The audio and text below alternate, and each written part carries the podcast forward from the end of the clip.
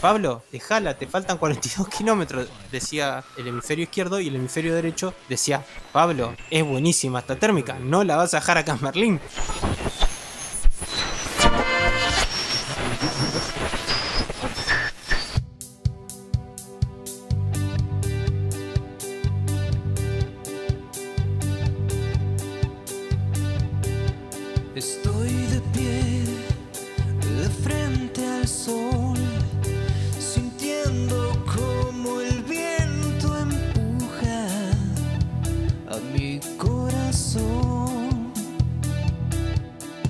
Corredoras, corredores, sean muy bienvenidos a un nuevo episodio de Maldito y Sensual Running. Mi nombre es Pablo Mantese, pero no estoy solo en esta aventura. Del otro lado del charco, en la preciosísima Barcelona, más precisamente en el Parkwell, no en la parte abierta a todo el mundo, sino en un pequeño rinconcito donde no se puede acceder, está mi coequiper y mi amigo Cristian Beca. Cristian, Buen día, buena tarde, buena nit, bonsoir, bonjour, aló, hello. ¿Qué onda, güey? Hoy tengo ganas de viajar, señor. Aquí me tiene. Hoy Cristian tiene ganas de viajar, entonces vamos a viajar. ¿Por qué? Vamos a hablar de running y viajes. ¿Y por qué vamos a hablar de este tema? Porque es tan importante el viaje como la previa. Cómo lo planificamos, la valija, las cosas que vamos a llevar, cuánto tiempo de anticipación tenemos que ir a, un lugar. ¿Por dónde quiere arrancar, Cristian? Eh, me gustaría arrancar por el simple hecho de decir en algún momento de tu vida que se te mete un- una idea loca de decir, ¿y si uso mis vacaciones para ir a correr una carrera a algún lugar del mundo? Y ahí ya está. Llegaste a ese punto, perdiste. Porque no se te va más de la cabeza y, ya está. Hay que planificarlo, hay que buscarle la vuelta y, si se puede hacer en grupo, mucho mejor. Mucho mejor. Arranquemos. Vayamos por parte. Primero, elijo un destino. No importa cuál sea el destino. La primera recomendación de mi parte sería buscar que la carrera esté en la primera parte del viaje. ¿Por qué? Porque si nosotros venimos en- entrenando de X o Y forma, nos vamos de viaje y la carrera recién es en 15 días o en un mes, vamos a perder parte del entrenamiento que hicimos para llegar a ella. Entonces, lo recomendable es hacerla en el principio del viaje. ¿Cuánto antes? Eso va a depender de cuál sea el destino, ¿no, negro? Efectivamente, hemos aprendido muchas muchas veces por diferentes deportes que hay factores climatológicos que hay que tener en cuenta, el tema de la altura, el tema de si es- venís del verano y vas al invierno, tomar las precauciones de caso, hay un montón de factores que hay que estudiar antes de armar el calendario, tenerlos presentes y por sobre todas las cosas no caer, como dijo Pablo, en el hecho de planear las vacaciones y que en el camino nos olvidemos que habíamos hecho un trabajo muy importante para poder llegar 10 puntos a esa carrera. Totalmente de acuerdo. Y además hay que tener muy en cuenta el tema de cuántos días voy a pasar en ese lugar antes de correr. Les doy dos ejemplos prácticos. Si yo estoy en Buenos Aires y voy a correr en Montevideo, que llego en un barco en 40 minutos, puedo viajar a Montevideo un día antes sin ningún problema y hacer la carrera sin ningún problema. Ahora, si yo para, para ir a esa carrera tengo que viajar 14 horas de avión, tengo que pasar la noche, tengo que pasar el jet lag, debería dejar por lo menos 3 o 4 días para que el cuerpo se reacostumbre y pueda realizar la carrera de una manera óptima. Siempre y cuando esa carrera en la altimetría sea similar al lugar de donde venís. Si vas a correr el maratón de México, bueno, tres o cuatro días, yo me tomaría un par de días más, sin perder el rumbo y sin dejar de hacer unos pequeños entrenamientos, un, asen- un asentamiento del cuerpo antes del día de la prueba. Claro, lo, que queremos decir es que en el momento de planificar uno tiene que pensar a dónde estoy yendo. Eso es fundamental para poder disfrutar después de la carrera. Es, como, co- como la parte cero. Ok, listo, voy a, no sé, a correr a Berlín. Siempre hablamos de Berlín, vamos a usarlo de nuevo. Voy a correr a Berlín, ok. Voy desde Barcelona, no es lo mismo ir desde Barcelona que ir desde Buenos Aires. Tengo que llegar a Berlín, tengo que acostumbrarme a la diferencia horaria. A algunas personas les lleva más tiempo, algunas personas les les lleva menos. Tengo que acostumbrarme a que es una temperatura diferente, como bien dijo el negro. Y todas esas cosas hay que tenerlas bien en la cabeza a la hora de decir, bueno, el ticket de ida lo, sa- lo saco tal día, el ticket de vuelta lo saco tal día y la carrera la corro en X momento. Eso es el paso cero, digamos. Hay un paso 2, que también es muy, pero muy importante, que les va a explicar mi amigo el negro, que es el armado de la mochila para viajar. Señores, número uno, importantísimo, además de llevar más de un par de zapatillas, nunca, nunca, jamás las zapatillas irán en la maleta. Jamás. Una mochila, puestas y a otra cosa. Todo lo demás podría ir un- una pequeña muda de ropa, también con la mochila y tal. ¿Por qué? Porque si llegan a perder la maleta o se llega a ir en otro vuelo o se quedan enganchadas en el aeropuerto, el día de la prueba tenemos un hermoso problema que no lo vamos a poder solucionar. No, totalmente. ¿Y por qué el negro hace tanta insistencia con el tema de las zapatillas? Uno pierde una remera, bueno, te compras otra remera técnica, tenés miedo de que la tela te pueda llegar a rozar mucho, te pones mucha vaselina, listo, se solucionó. Las medias, lo mismo, no pasa nada. Más allá de que las zapatillas sean cada, cada vez más, más, más, más evolucionadas, hacer un debut con unas zapatillas un día de maratón puede ser terrible, no al final de la maratón, puede ser terrible para el kilómetro 10 de la maratón. Y ni hablar si esta persona usa plantillas, algo que se puso muy de moda en el mundo del running y que muchas personas la- las utilizan.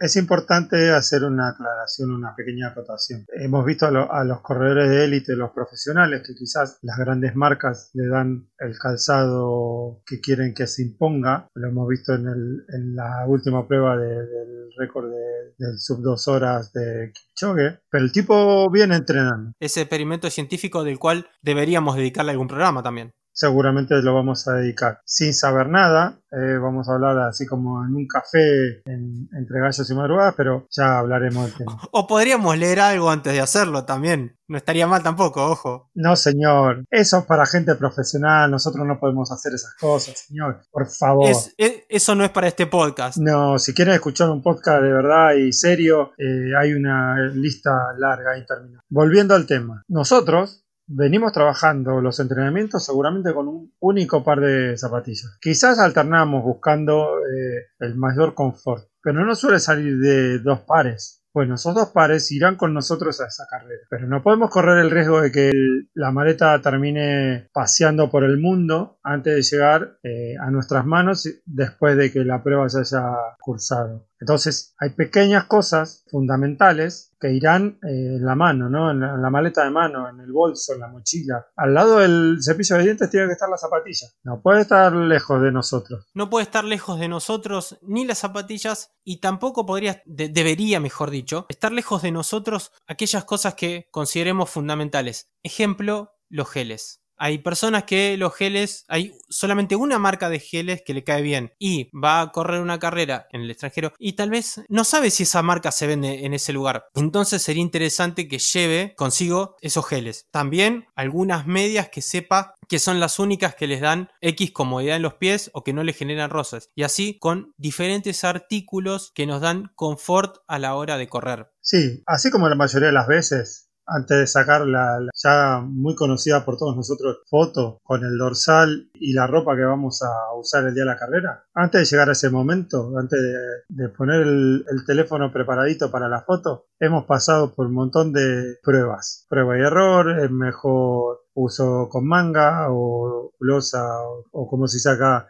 camiseta de tirantes o manga larga o remera de compresión. Todo eso se estudió, se testeó, se hizo la prueba y a veces nos queda la incertidumbre de decir ¿qué pasa si esa mañana hace frío? ¿Qué pasa si hace mucho calor? ¿Estará el sol a pleno? Eh, ¿Habrá lluvia? Por supuesto que siempre tenemos el plan B preparado y tenemos que tenerlo bien estudiado. A veces, voy a dar un ejemplo, hemos tenido la suerte con un grupo de, compañeros y amigos ir a correr el medio maratón algunos y el maratón otros de Río de Janeiro en pleno julio, cuando en Sudamérica es invierno. Sabíamos que perfectamente en Brasil no hace frío nunca, o al menos en esa zona específica, y todo el mundo fue con, la ropa más liviana para ir a correr esa carrera, y así todos nos quedamos cortos, una humedad del 150% y al lado del mar. Cuando sabes que, que las condiciones climáticas son de una manera y que no va a ser de otra, es mucho más sencillo. Pero cuando está la posibilidad de que el clima pueda diferir eh, bastante de una forma u otra, hay que ir preparado. Y si se puede, el kit básico del que dejó más conforme, bien cerca nuestro, en la mochila, en la maleta que va arriba en la cabina, bien cerca. Corro riesgo para muchas cosas, para esa, no. Me hiciste recordar de lo que me sucedió a mí en,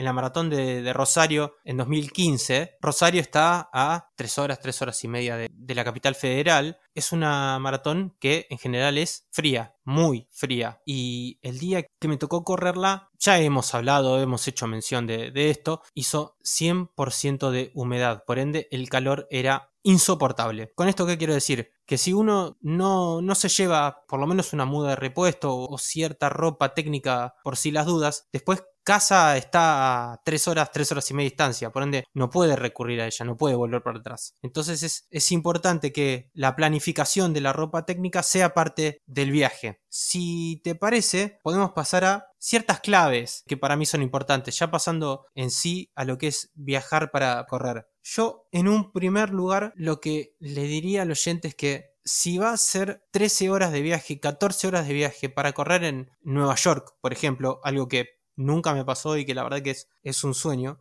tiene que tomársela como eso, como que es un sueño. Entonces tiene que disfrutar, tiene que aprovechar del viaje, tiene que mirar alrededor y no puede quedarse simplemente con, desde mi punto de vista, ¿no? Simplemente con el hecho de correr una carrera y andar como un caballo mirando para, para adelante o para el asfalto y perderse todo lo que está pasando alrededor de uno. Sí, es importante saber que es un lugar que no es solo para la carrera. Es un lugar que vamos a disfrutar los días anteriores y los posteriores. Pero el mismo día, toda la ciudad está abocada a esa carrera. Sale todo el mundo, sale... Se corre por lugares en donde normalmente no se puede transitar a pie. Entonces, el lugar en donde podemos poner en el medio de la calle, cruzando un puente como el de Brooklyn o camino a Harlem, debe ser fantástico. Digo debe porque no tengo la suerte de haber conocido, pero son momentos que nos va a quedar en la memoria. Quizás alguno tiene la suerte de que un fotógrafo los, los capturó de una manera maravillosa, pero si no, y además esto, cuando nos vayamos de este mundo, si no nos lleva el coronavirus, nos llevará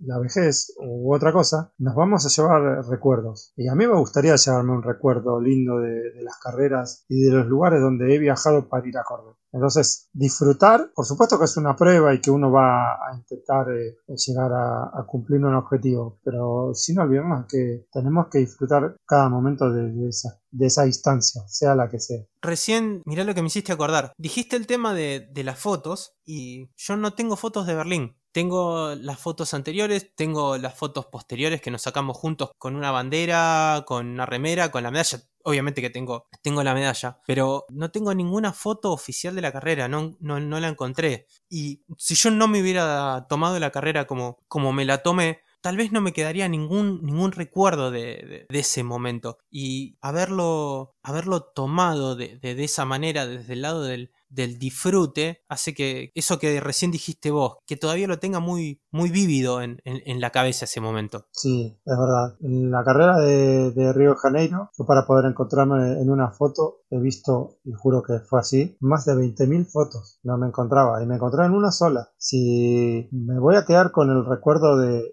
que alguien me pudo fotografiar y con eso lo puedo postear y compartir con amigos, si tuve la suerte, genial. Pero ¿y si no la tuve, qué? Voy a mirar el reloj y lo voy a dejar en la memoria y nunca lo voy a borrar para poder recordar eh, qué fue lo que hice. Eh, hay que disfrutarlo, hay que mirar todo. Hay, que, no hay que olvidarse de la carrera, pero también eh, no hay que olvidarse del lugar donde estábamos, donde fuimos y el esfuerzo que hicimos para poder llegar ahí y traernos los mejores recuerdos. De antes, de durante y el después de la carrera. Por eso, para mí, pasando a, otra recomendación, me parece que es clave no frustrarse, dejarse llevar por lo que pase en ese momento, que como en todas las carreras uno no sabe qué le va a pasar, tal vez entrenó de la mejor manera y sin embargo su cuerpo ese día no responde de la mejor manera, uno cuando se somete a, una, competencia no sabe realmente qué le va a pasar, entonces para mí es clave ir con un pensamiento positivo de disfrutar y eso, no sé, se te acalambraron los músculos, ok, listo, bajamos el ritmo, vamos como podemos o en algunos casos abandonamos, pero digo, en, los peores casos abandonamos. Pero no frustrarse, permitirse que esas cosas pasen en una carrera. Y si el tiempo que uno consigue es mejor de lo que iba a buscar, bienvenido. Buenísimo. Me pongo a, pensar y, recuerdo que en Liverpool me acordaba de, las canciones de los Beatles cuando pasaba por los distintos lugares, Strawberry Field, Penny Lane y tantos lugares. Y al llegar a la meta hice un, tiempazo. Así que también era el ir viendo las bandas, ir escuchándolas, ir saludando gente, disfrutando. Y al día de hoy me, me acuerdo cada uno de los 21 kilómetros. Y que después queden anécdotas, genial, buenísimo, mejor. Pablo, dejaste una camiseta térmica en Berlín porque salió mal lo planificado respecto al clima de ese día. No pasa nada. Totalmente, me había olvidado completamente. Eh, nosotros en el hotel estábamos a, corregime negro si me equivoco, 5, 6, 7 cuadras, más o menos. La verdad que no, no lo tengo bien en la cabeza. Muy cerca. Muy cerca. Hacía mucho frío y además estaba lloviznando. Por ende, era para remera térmica. Yo tenía una remera térmica muy buena. Y hacía mucho frío, arranca la carrera y a los 400 metros ya me estaba muriendo de calor. Muriendo de calor. Y empecé a lidiar dentro de mi cabeza y a, y a luchar con un pensamiento contra el otro. Pablo, déjala, te faltan 42 kilómetros, decía el hemisferio izquierdo y el hemisferio derecho decía, Pablo, es buenísima esta térmica, no la vas a dejar acá en Berlín, dejate de hinchar. Bueno, al kilómetro finalmente me saqué la remera, me saqué la térmica, la dejé ahí de costado donde la gente deja la ropa que dona. Durante el primer kilómetro hay una suerte de canastas para que los corredores vayan dejando la, la ropa que tienen alargada para no enfriarse, que es toda ropa que se dona. Así que bueno, este, finalmente terminé decidiendo donar esa remera térmica. Una anécdota que, que si vos no la mencionabas, la había borrado totalmente de mi cabeza. Y sucede también, y sucede. Uno quiere recordar cada una de las cosas que pasan en las carreras y a veces se pierden, porque además son muchos los kilómetros. Cada vez que sale el calendario estamos buscando y armando nuestra propia agenda del año para ver cuáles son las carreras que vamos a correr. En algunas las hemos pasado eh, chungas y otras las hemos disfrutado horrores. ¿Te has venido a alguna carrera de aventura todo arañado de ramazos, sangre por todos lados? Y cuando, al preguntarte qué tal te había ido, una sonrisa casi imborrable. Y eso es, eso es lo mejor de todo. Los tiempos, los tiempos son hermosos, pero las sensaciones y los recuerdos son imborrables. Totalmente, eso es lo que, lo que al final del, del camino cuenta. Antes de, de, despedirnos, me gustaría tirarle un, muerto a, a mi coequiper, que en la reunión de preproducción de este programa, una semana atrás, me dijo, anotá qué tan friki sos. ¿Qué, ¿Qué, quisiste decir con eso, negro? Qué buena pregunta, ¿qué habré querido decir? A ver, frikis. Friki en, con respecto a, de la preparación de las carreras y de, los calendarios. A veces las personas se meten, se embarullan y se meten en problemas. Hay gente que ha querido hacer carrera de aventura sin nunca haberse metido las, las, patas en el barro. Bueno, eh, de hablar de, las carreras de, de, larga distancia, de, de largo aliento, como aquí que hay una que se hace dentro de una pista y dura 24 horas. Escucharon, en una pista de atletismo 24 horas. Déjame acotarte, negro, que aquí también hay una que se corre en la pista de Terma de Río Hondo de Santiago del Estero. Y ahí, si no son frikis los que corren ese tipo de carrera, o los que alguna vez entrenaron, he sabido de gente que ha hecho la preparación maratón en el óvalo de, de Palermo. Genial. Bueno, yo, yo conozco gente que yo considero friki, ¿no? Que, que se viste eh, dependiendo de los colores de las zapatillas que utiliza. Eh, habíamos quedado que no ibas a ventilar mis problemas. Y bueno, eh, me parece que nuestros oyentes ya a esta altura del partido merecían saberlo. Con esta ventilada de problemas, queridas corredoras y queridos corredores, llegamos al final de este nuevo episodio. Antes de retirarnos, queríamos darle dónde podían contactarse con nosotros. Tenemos una cuenta de Instagram que es maldito y sensual running y una cuenta de mail que esta vez la voy a decir bien, es maldito y sensual running gmail.com. Mi nombre es Pablo Mantese y hasta la próxima semana. Cristian Beca desde Barcelona los saluda y le dice cuídense y disfruten de cada kilómetro, cada vez que puedan. Adeu. Estoy